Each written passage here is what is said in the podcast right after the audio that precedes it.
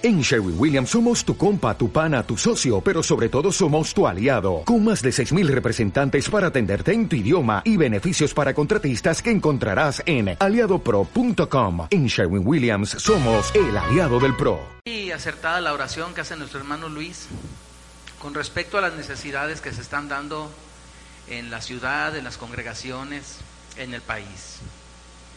Y yo creo que eh, nos encontramos en medio de una contingencia por una peste llamada coronavirus. Y el temor de muchos está sobre esta condición. Y el temor de muchos no existe. Y aunque el gobierno ha pedido calma y serenidad y ha pedido aislamiento, muchas personas salen a la calle sin cuidado alguno. Y al preguntarles por qué lo hacen, sus justificaciones son por lo regular la incredulidad. No lo creen.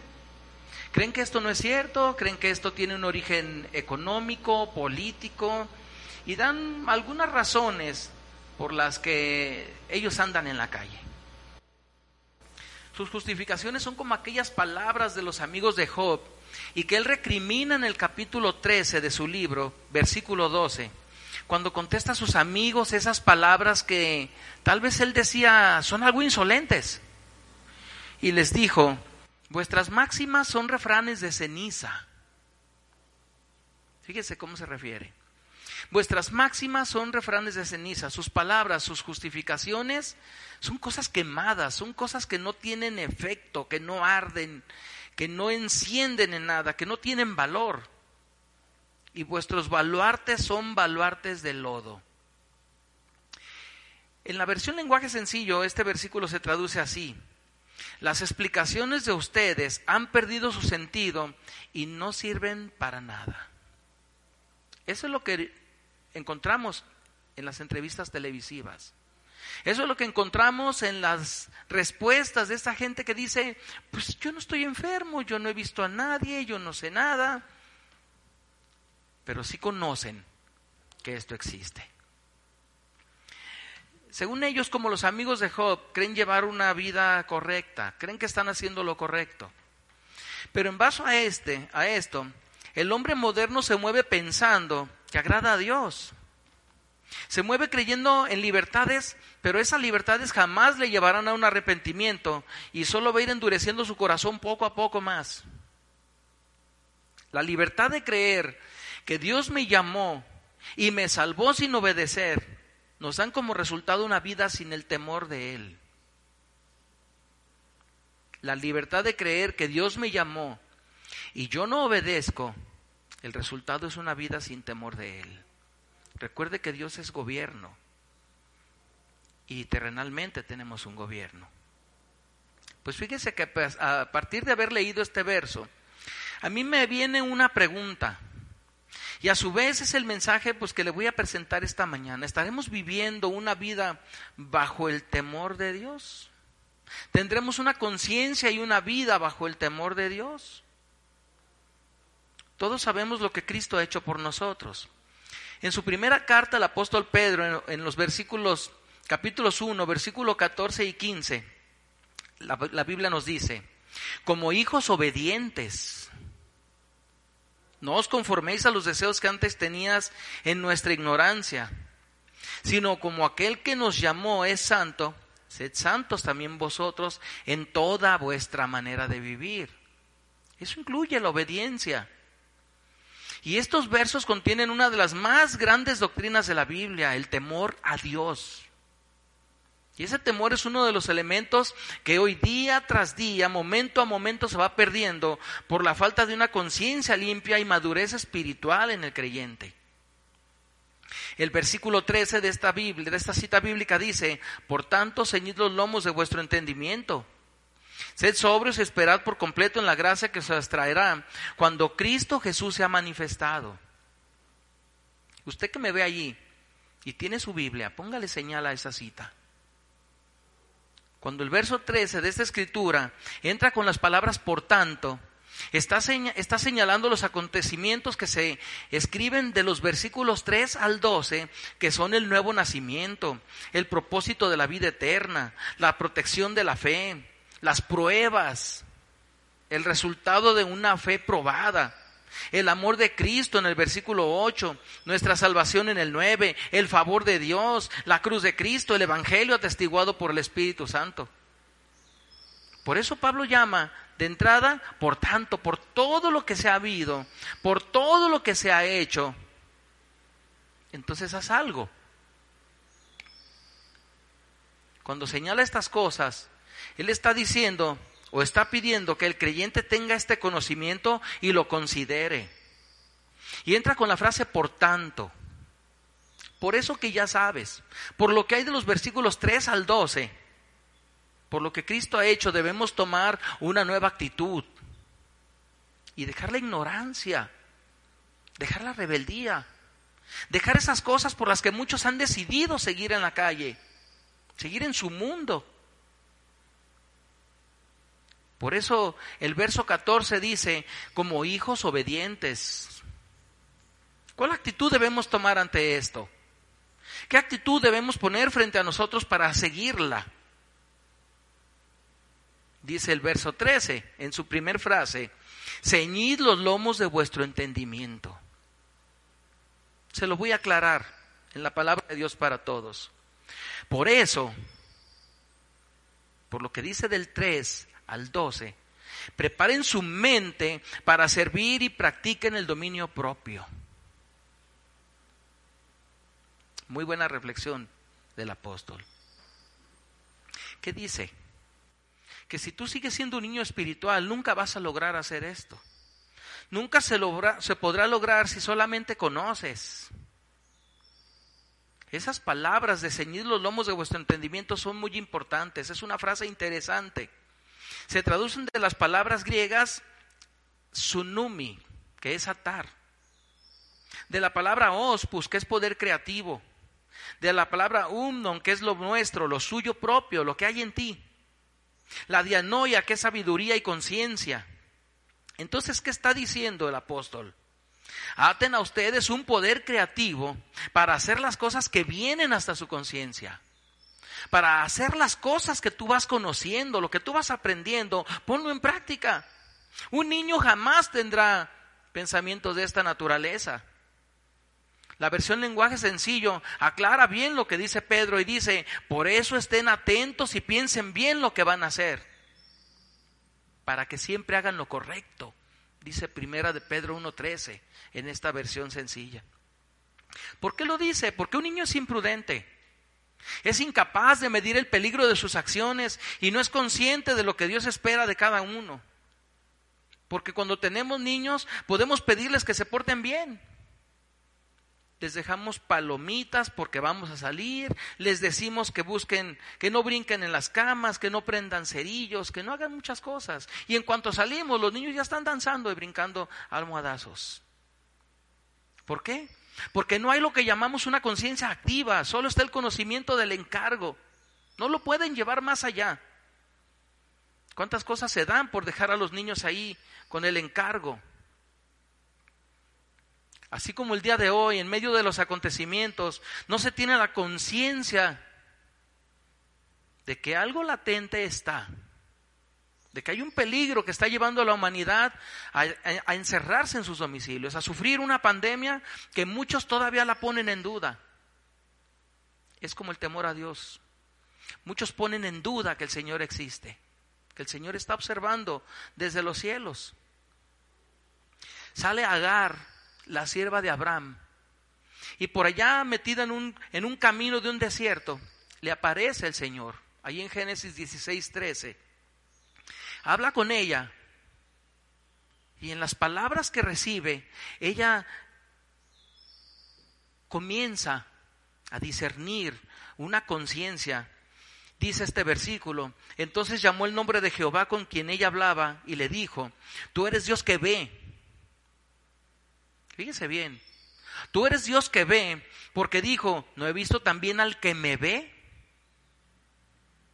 En el Salmo 94, 9 el salmista hace una pregunta, ¿el que hizo el oído no oirá? ¿O el que hizo el ojo no verá? Va más adelante en el Salmo 139 y dice, has escudriñado mi andar y mi reposo, y todos mis caminos te son conocidos. Él conoce los suyos, conoce los míos. en el versículo 12 de este salmo. Aún las tinieblas no encubren de ti. Y la noche resplandece como el día. Lo mismo te son las tinieblas que la luz. Para Dios es lo mismo.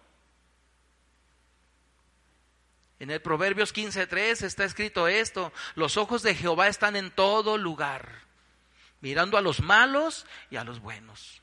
Él está observando a los que están obedeciendo en casa. Él está observando a todos aquellos que salen a desobedecer.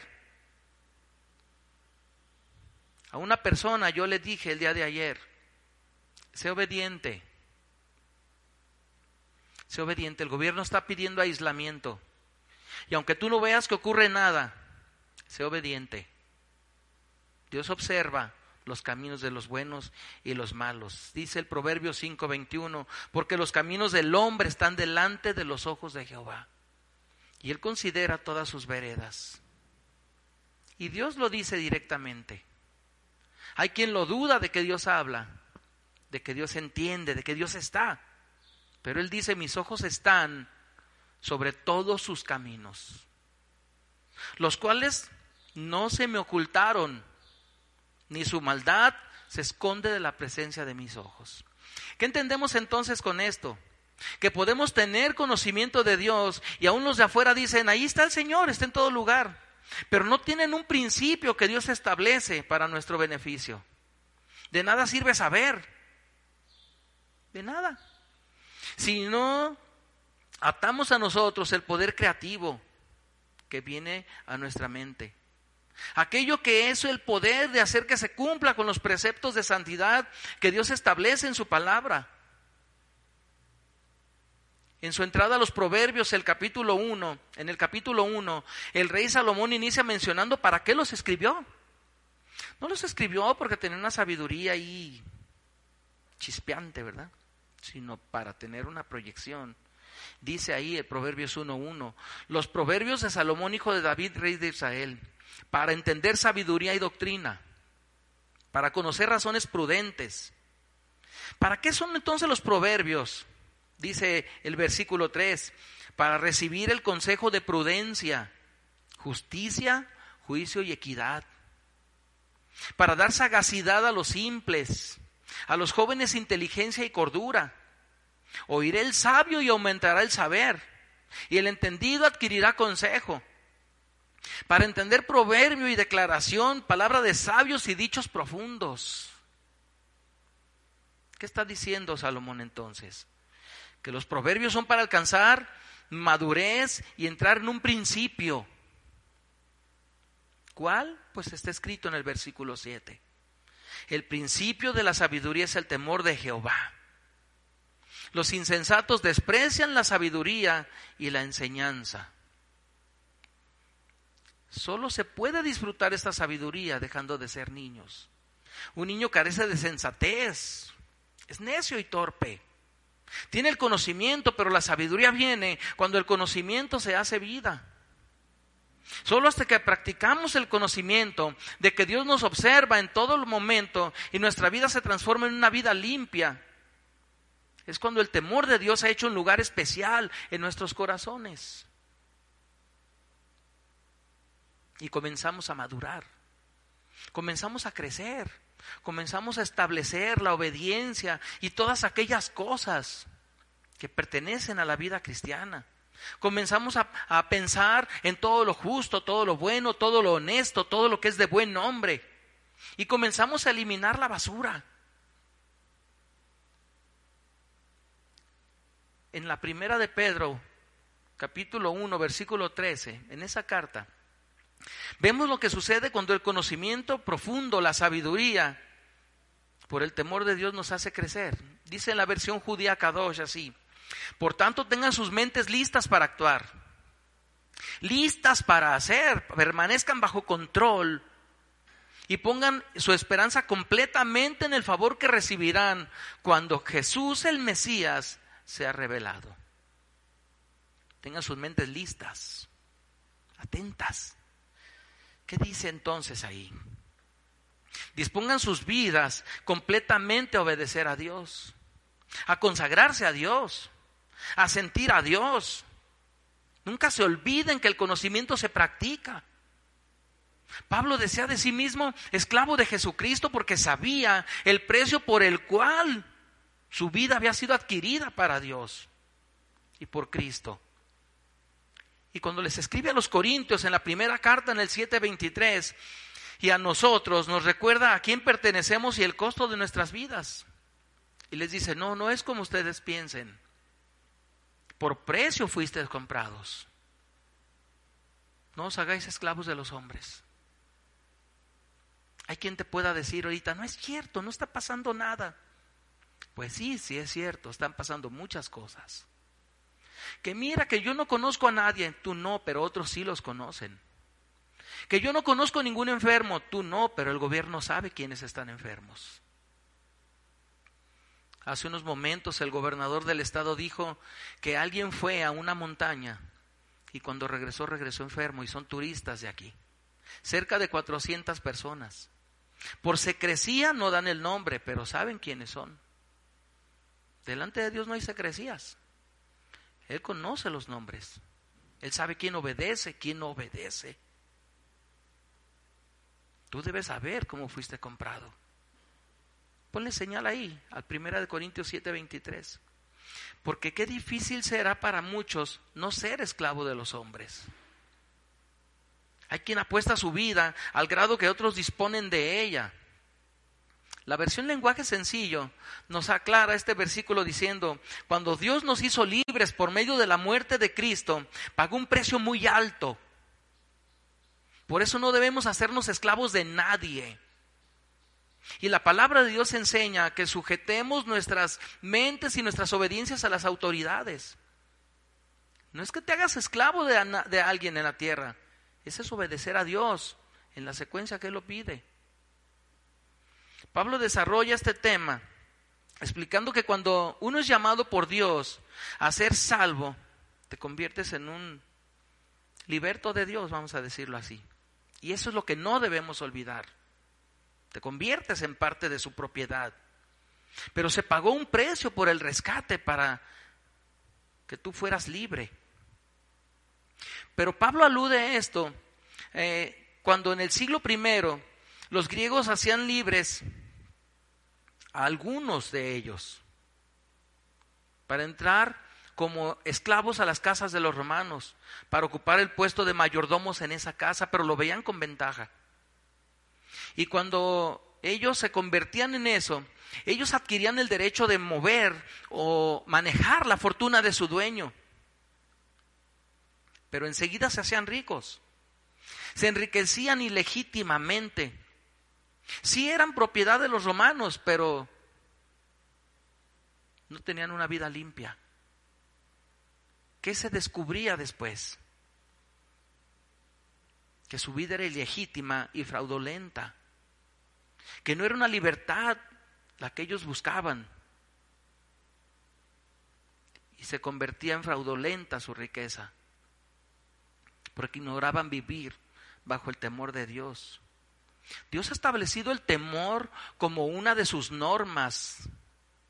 En la segunda de Crónicas 19:7, el escritor de este libro nos dice directamente de Dios, sea pues, establecelo en tu vida, sea pues con vosotros el temor de Jehová. Establecelo en tu corazón en este momento. Sea sobre tu corazón el temor de Jehová. ¿Cómo lo vas a establecer? Piensa que Él es el Dios que te ve.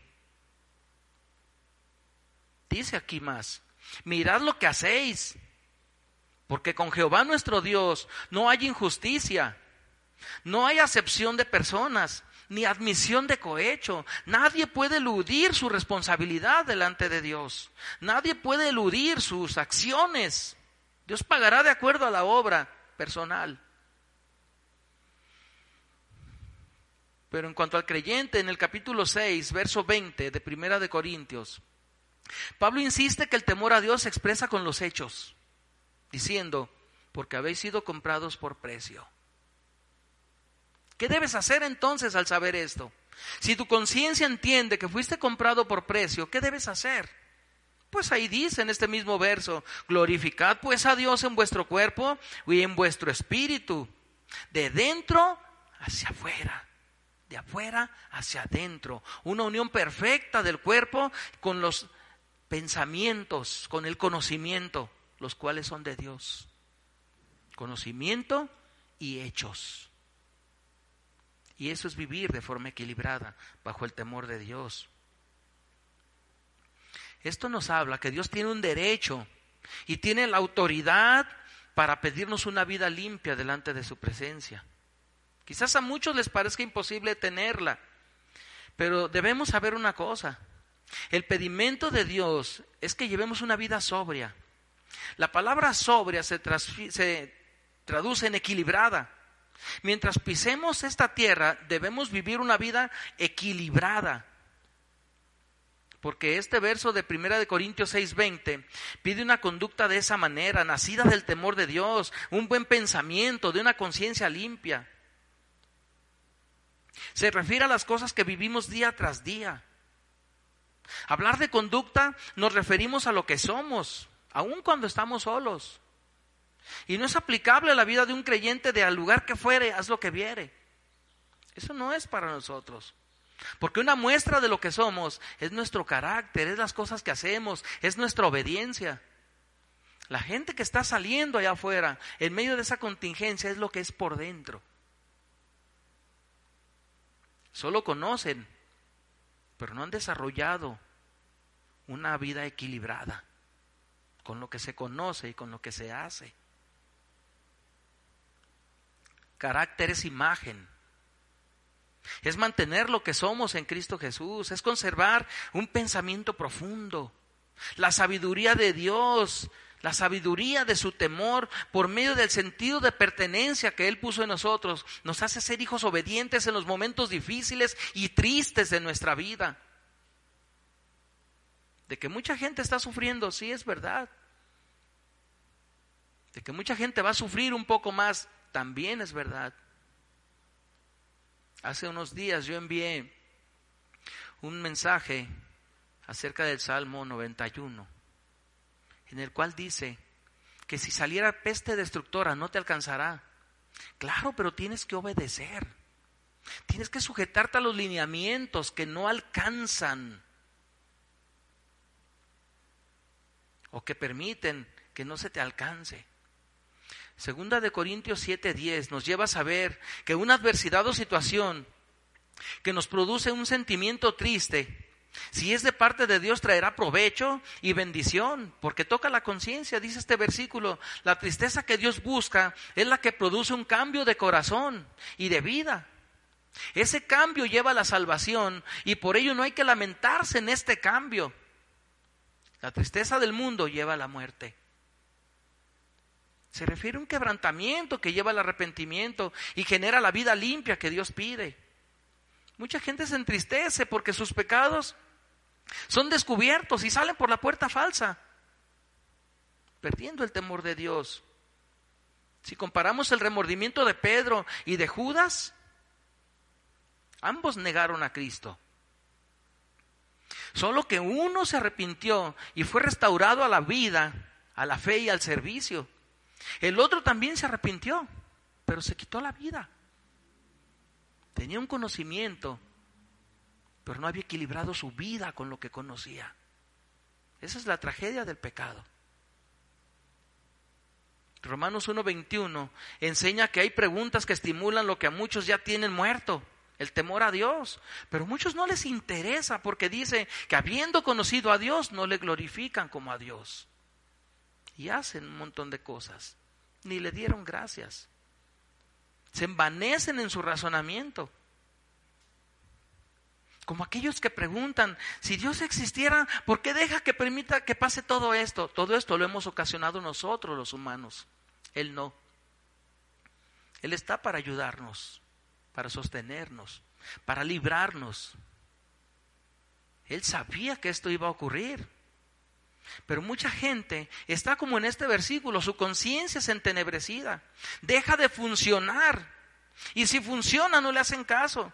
Viven una vida sin limpieza, faltándole a Dios sobre responsabilidades y sobre la santidad. Las eliminan. Están muertos. No hay luz en sus pensamientos y por consecuencia sin sabiduría. Y su efecto de muerte es persistente una y otra vez y dura mucho, es duradero. Efesios 4:18 nos dice que teniendo el entendimiento entenebrecido, ajenos de la vida de Dios por la ignorancia que en ellos hay, por la dureza de su corazón. Pero a nosotros los creyentes, a nosotros, hijos de Dios, nos insta a tener una vida limpia por el conocimiento de Cristo y permaneciendo así en el temor de Dios, dice, mas vosotros no habéis aprendido hacia Cristo. Cristo fue obediente hasta la muerte. Cristo sufrió siendo hijo. Cristo padeció siendo hijo, siendo hombre. Pero se dedicó a orar a Dios en un temor reverente. Y fue escuchado por eso. Lo mismo debemos hacer nosotros en esta situación. No te quedes solamente encerrada o encerrado en tu casa para estar haciendo chilaquiles y comer y comer y comer. Ten temor de Dios, híncate, ora. Hay mucha gente que va a sufrir por esto. Hay mucha gente que está sufriendo por esto. Si la iglesia también está siendo guardada en su casa, es para que a puerta cerrada nuestro Dios que ve en lo secreto sea glorificado en público. Nosotros hemos aprendido así a Cristo. Es saber cómo Él fue. Es vivir en el poder de su palabra. Es vivir en el poder de la verdad. Vivir en el poder del Espíritu, bajo el poder de la oración. Es vivir bajo el temor de Dios. Ahí en Primera de Pedro 3:16 entendemos que es necesaria pues tener una buena conciencia en el temor de Dios para ser librados también de las acusaciones del mundo. Porque en los años 1500 hubo una la peste bubónica. Y los sacerdotes de aquellos años echaban la culpa al protestantismo diciendo que por culpa de ellos la gente estaba muriendo. Y no fue así. Era porque los drenajes eran a cielo abierto y las ratas andaban en todas partes emitiendo contaminación y la gente enfermó por eso. Dice primera Pedro 3:16, teniendo buena conciencia, para que en lo que murmuran de vosotros como malhechores sean avergonzados los que nos calumnian. Vuestra buena conducta en Cristo pero nadie tendrá una vida limpia ni una buena conciencia si antes no ha llegado la tristeza de Dios que produce cambios. Necesita la sangre de Cristo a su vida. El escritor a los Hebreos en el capítulo 9, verso 14, nos dice que la conciencia no se limpia con ritos, dádivas o regalos o premios de consolación, eso no existe. Existen los medios para ser limpiados de la carga de la conciencia. Dice, ¿cuánto más la sangre de Cristo? Limpiará vuestras conciencias de obras muertas para que sirváis al Dios vivo. Es necesaria la fe para creer que esto se lleva a cabo en nuestras vidas. Porque saben, hermanos, hay tres clases de ateos. Ah, la primera clase de ateos es aquellos que llegan a hacerlo estudiando filosofía, libros, van por caminos cerrados y algunos niegan a Dios por esto. Los que hablan de Darwin y todo eso. La segunda de clase de ateos son aquellos que van repitiendo todo lo que los demás escuchan. Porque en su conducta hay algo corrompido, de manera que se ven en la necesidad de decir, no, no hay Dios. No, no, no existe. ¿Verdad? y nunca pueden tener una vida limpia. Desean que no haya un Dios santo y justo. No es así. Hay otra clase de ateos. Los que sienten esa necesidad que yo le menciono de desear que no exista Dios. Porque entienden muy bien que si lo hay, imaginan que la escena debe ser espantosa cuando después de la muerte deban comparecer ante su presencia Y ellos se consuelan su ateísmo diciendo, no, no, no, no hay nadie allá en el cielo, no hay nadie que me ve. Nadie se puede justificar. Las máximas de ellos son cenizas que no arden. El Hebreos 10:22 nos dice que una conciencia limpia es segura. Carece de culpas del pasado. Dios pide una integridad total, pide limpieza interior y dice, acerquémonos con corazón sincero, sin culpas del pasado, sin culpas del presente, sin culpas del futuro, en plena certidumbre de fe, dice esto. Purificados los corazones de mala conciencia y lavados los cuerpos con agua pura. Esto es como cuando nos bañamos. Pensamos en estar, limpios y luego procedemos al agua, claro. En lo físico es indispensable el baño diario. En lo espiritual es un deber. Una conciencia en función se distingue cuando nuestra moral es expresada de buena o mala forma. Romanos 2.16 dice que esta conciencia es la que acusa o defiende nuestros razonamientos y que finalmente será descubierta un día. Por más secrecía que se tenga, ese día llegará. Dice, en el día que Dios juzgará por Jesucristo los secretos de los hombres. Un día, nuestra conciencia, buena o mala, en función o sin función, será descubierta. Es la causa por la cual Pablo recomienda y dice, glorificad a Dios en vuestro cuerpo y en vuestro espíritu voy a centrar en tres palabras. Temamos a Dios. Tengamos temor de Dios. En la segunda de Corintios 1:12 nos dice que se ve y se descubrirá cuando de verdad esa conciencia está sujeta a la voluntad de Dios y dice, porque nuestra gloria es esta. La única gloria que tenemos en esta tierra es el testimonio de nuestra conciencia. Aquí no tenemos gloria de riquezas, de cosas. Eso no funciona. Pablo dice, nuestra gloria es el testimonio de nuestra conciencia. Y si tú mantienes una conciencia limpia, esa es la gloria que tú tienes aquí en la tierra. Puedes andar con tu cabeza en alto. Nadie puede decir, una acusación en contra tuya. Porque hay otras frases interesantes en este verso que dice que con sencillez y sinceridad de Dios,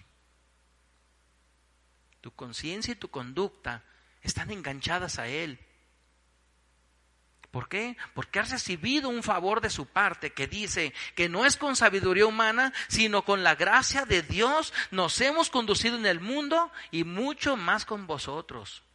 Una conciencia limpia, asegurada de la gracia, seguramente se sujetará a la verdad y también a la libertad que Cristo trajo por su sangre. La palabra de Dios nos dice que esta misma conciencia, la de cada uno, reclama una conducta personal diferente.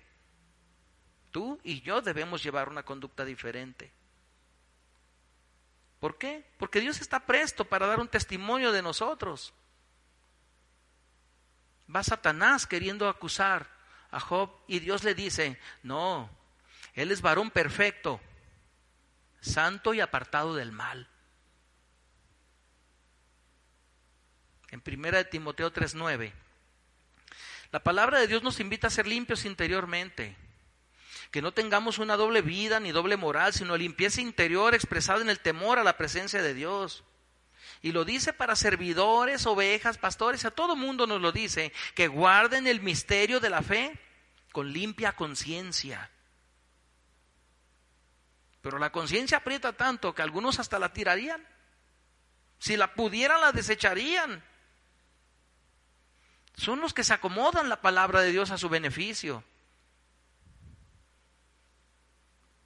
Pero Pablo es insistente en esto en su segunda carta a los Corintios en el 4.2, nos enseña que el temor a Dios nos lleva a renunciar a lo secreto y a obrar en público, dice. Pablo dijo, antes bien renunciamos a lo oculto y vergonzoso, no andando con astucia, ni adulterando la palabra de Dios, sino por la manifestación de la verdad, recomendándonos a toda conciencia humana delante de Dios. Pedro aprobaba este sentir. Él sabía que una buena conciencia traería aprobación de los hombres y de Dios. Dice en su primera carta en el 2.19, porque esto merece aprobación. Si alguno a causa de la conciencia delante de Dios sufre molestias padeciendo injustamente. En Hechos 2.31 le ocurría a Pablo. En sus palabras reclama el conocimiento a una conducta con limpia conciencia, diciendo, entonces Pablo mirando fijamente al concilio dijo, varones hermanos, yo con toda buena conciencia he vivido delante de Dios hasta el día de hoy. Él se sentía libre, él andaba con su cabeza en alto. Pero requiere una motivación todo esto. Que si estamos encerrados en casa, sí, vamos a obedecer porque esto tendrá un beneficio. Todas las cosas nos ayudan a bien. Y si tengamos una buena conciencia, si la estamos buscando, bueno, ahí mismo dice en el 24:15 de Hechos, teniendo buena, teniendo esperanza en Dios. esperanza en Dios nos va a motivar a una conciencia limpia. Por esto, dice el 24:16, ¿por qué? Por la esperanza en Dios, procuro tener siempre una conciencia sin ofensa ante Dios y ante los hombres. ¿Cómo andará nuestra conciencia al día de hoy? ¿Qué tal si tú eres de los que se andan saliendo y vas y vienes y pues te voy a decir algo. Los cines, los antros, los parques y todos los centros de reunión pública están cerrados. Tan cerrados están estamos transmitiendo de esta manera la palabra de Dios. Están cerradas las congregaciones. Se nos ha pedido a puerta cerrada. En la palabra de Dios para todos, dice este versículo. Por eso siempre trato de hacer lo que creo que es correcto ante Dios y ante los hombres. No solamente tengo un conocimiento, quiero hacer lo correcto. Por eso procuro tener, procuro hacer, no solo conocimiento, acción. Es allí donde comienza el temor a Dios. Deben ser las palabras que salgan de cada uno de nosotros. Una conciencia irreprochable y vida limpia delante de Dios. Es bueno. Por eso procuro respetar la presencia de Dios manteniéndome en su temor. No te hagas esclavo de los hombres. No sigas el consejo de otros. Sigue el consejo de su palabra. Pedro enfrentó a algunos que tal vez no se sujetaban. Ahí en su segunda carta, en el 2.19, dijo, les prometen libertad y ellos mismos son esclavos de corrupción.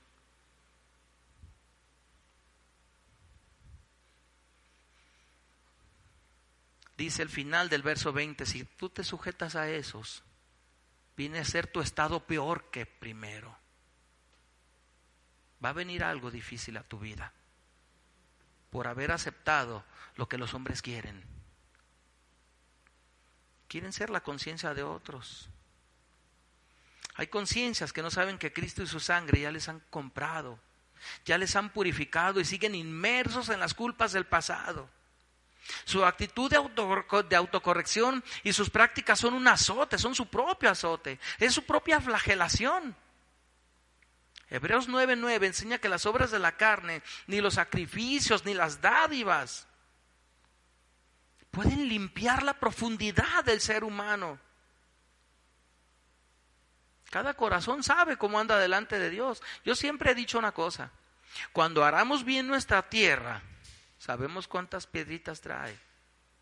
Dice el 9:9 a los hebreos, lo cual es símbolo para el tiempo presente, según el cual se presentan ofrendas y sacrificios que no pueden hacer perfecto en cuanto a la conciencia, o sea, lo de adentro, al que practique ese culto. Nada que tú hagas puede hacerte limpio de adentro.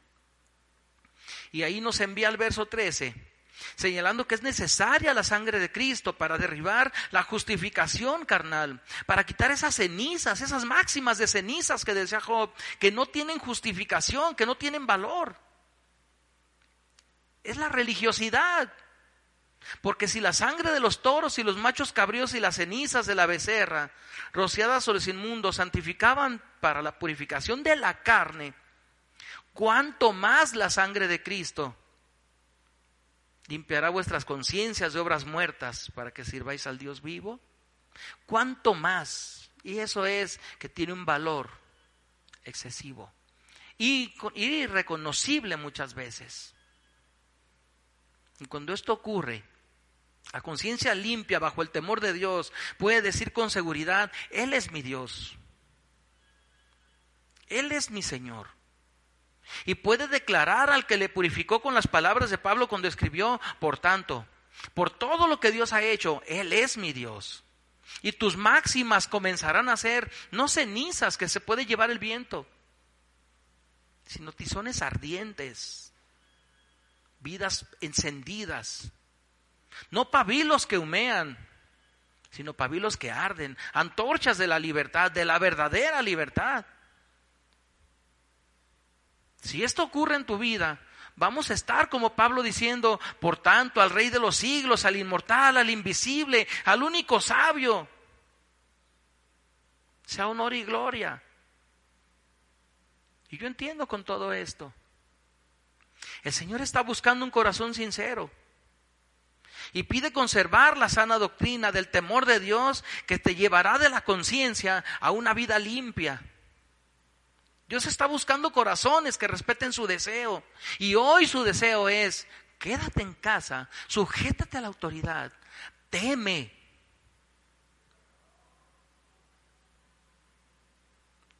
Y no tengas temor a dejar lo que antes fuiste o fueron. Dios está buscando un corazón dispuesto a corregir su camino y hacer un alto para mirar los caminos que llevaron a todos aquellos que conocemos a ser nombrados héroes de la fe. Tal vez Pablo, cuando le escribió a Timoteo y le dijo, mira, yo sé que tú tienes la fe que tuvo tu abuela Loida y tu madre Eunice, y que tienes ahora una fe no fingida. Ellas no están entre los héroes de la fe, pero tenían esa calidad. No es algo que Dios quiera a la ligera. En esa primera carta a Timoteo en el 1.5, Pablo dice que es un mandamiento, que dice, pues el propósito de este mandamiento es el amor nacido de un corazón limpio y de una buena conciencia y de fe no fingida de las cuales se han desviado algunos y se han desviado a vana palabrería. Vana palabrería incluye obras muertas, hipocresía, que miente, haciendo creer que se teme a Dios. Detén tu corazón allí y permítele que viva y reconozca que necesita la sangre de Cristo, que necesita ser un alto para ser limpio, para equilibrar su conciencia con sus obras. No estás solo, no estás tú sola. Aún siendo creyentes, muchos están en esta condición. El apóstol Juan en su primera carta, capítulo 2, versículo 1 dice que es una petición de parte de Dios y dice, hijitos míos, estas cosas os escribo para que no pequéis. Pero si alguno hubiere pecado, abogado tenemos para con el Padre. Dilo conmigo allá, a Jesucristo el justo. Él es la propiciación por nuestros pecados y no solamente por los nuestros, sino también por los del mundo. Ahí es donde nos debemos a la oración. En esta situación nos debemos a la oración para que Cristo sea la propiciación por los pecados de todos esos que están sufriendo hoy. Pero hay un mandamiento nuevo, dice en el 2.8. Os escribo un mandamiento nuevo que es verdadero en Él y en vosotros, porque las tinieblas van pasando y la luz verdadera ya alumbra. La venida de Cristo está a la puerta. Estas son, esto es el inicio de lo que yo, de lo que yo creo es el fin de muchas cosas en la palabra de Dios para todos, dice este versículo 8. Por otra parte, les estoy escribiendo este mandamiento nuevo que ha sido demostrado en la vida de Jesús y de la de ustedes, porque la oscuridad está llegando a su fin y ya brilla la verdadera luz. ¿Qué te quiero decir con esto para ir hacia el final? Lo mismo que pedía el apóstol Juan. No améis al mundo ni las cosas que están en el mundo. Si alguno ama al mundo, el amor del Padre no está en él. Porque todo lo que hay en el mundo, los deseos de la carne, los deseos de los ojos y la vanagloria de la vida, no provienen del Padre, sino del mundo. Y el mundo pasa. Este es el inicio de este fin.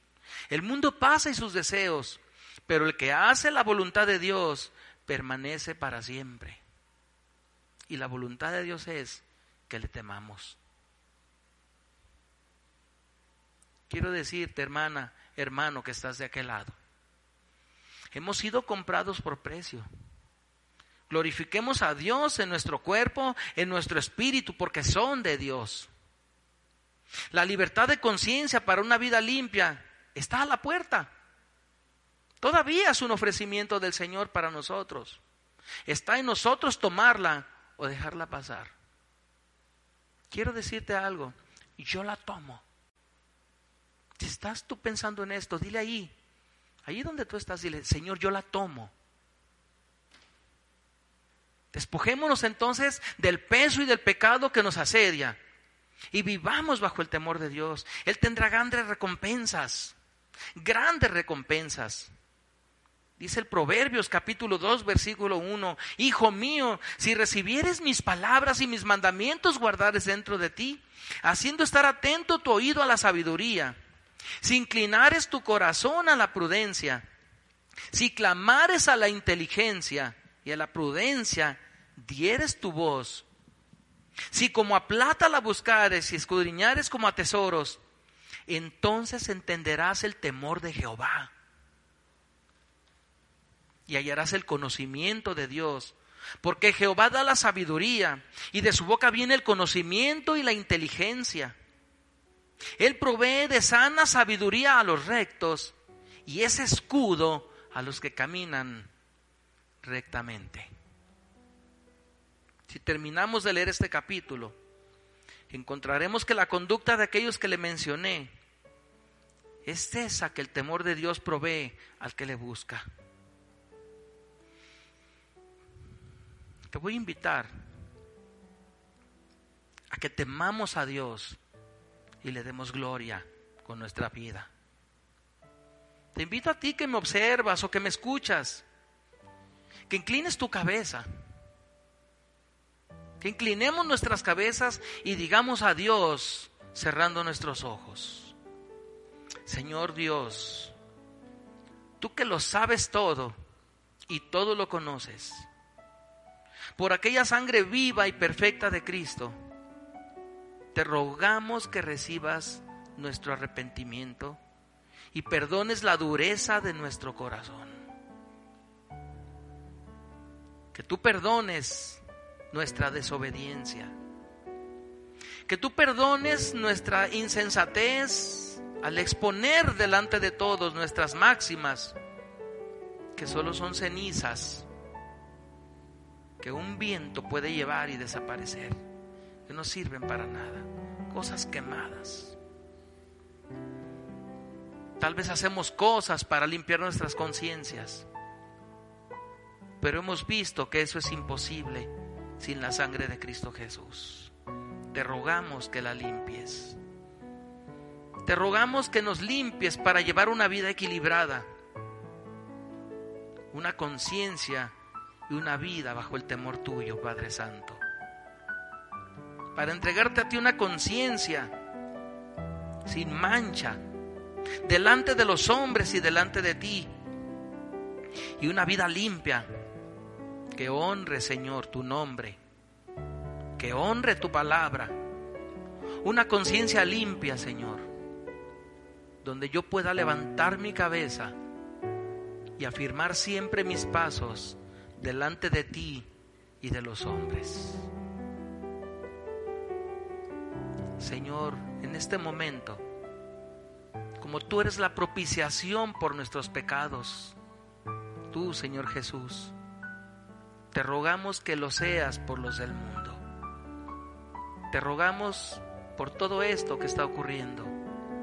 Tú tienes el control y tú sabes, Señor, cuándo se detendrá. Te rogamos por los que sufren.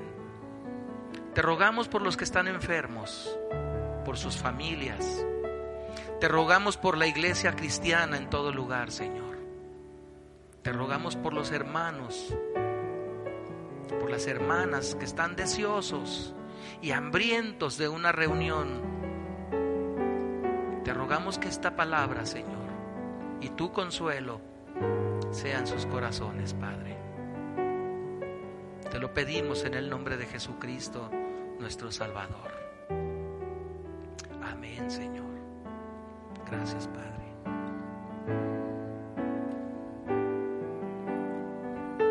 Escudriñemos nuestros caminos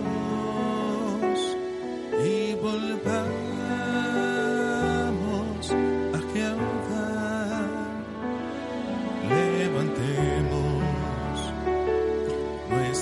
manos al Señor.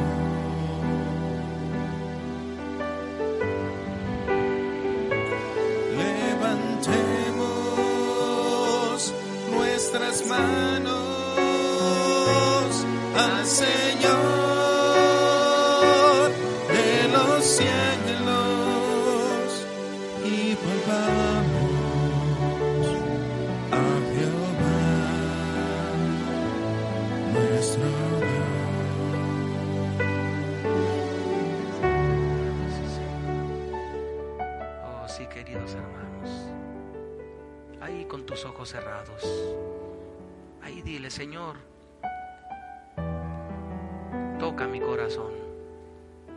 Sensible mis pensamientos hacia ti.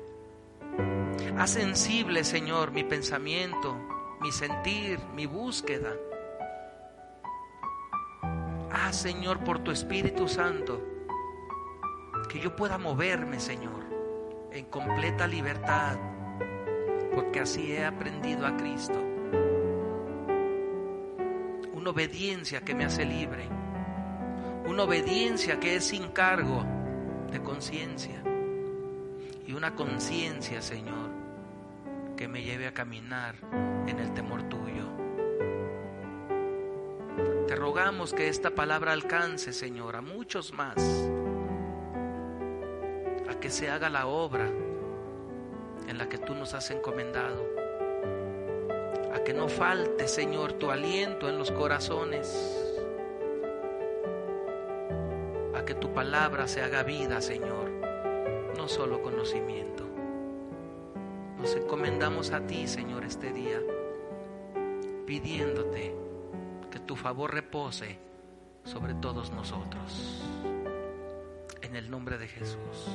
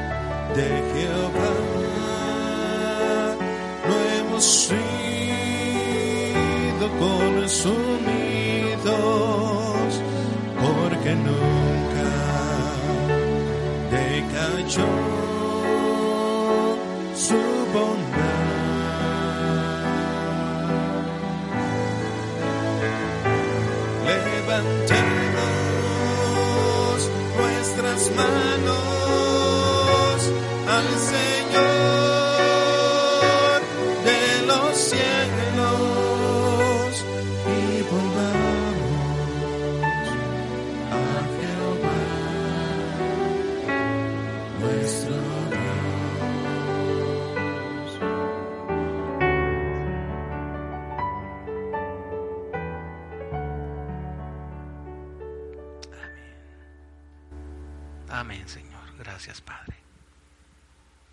Gracias, Señor. Gracias, hermanos, por su atención. Gracias. Dios les bendice. Nos veremos en la siguiente transmisión. Quédese en casa, obedezca, aíslese si está enfermo. Seamos obedientes a lo que el gobierno nos pide. Seamos obedientes porque Dios tiene algo grande para los de su casa. Dios le bendice. Hasta pronto.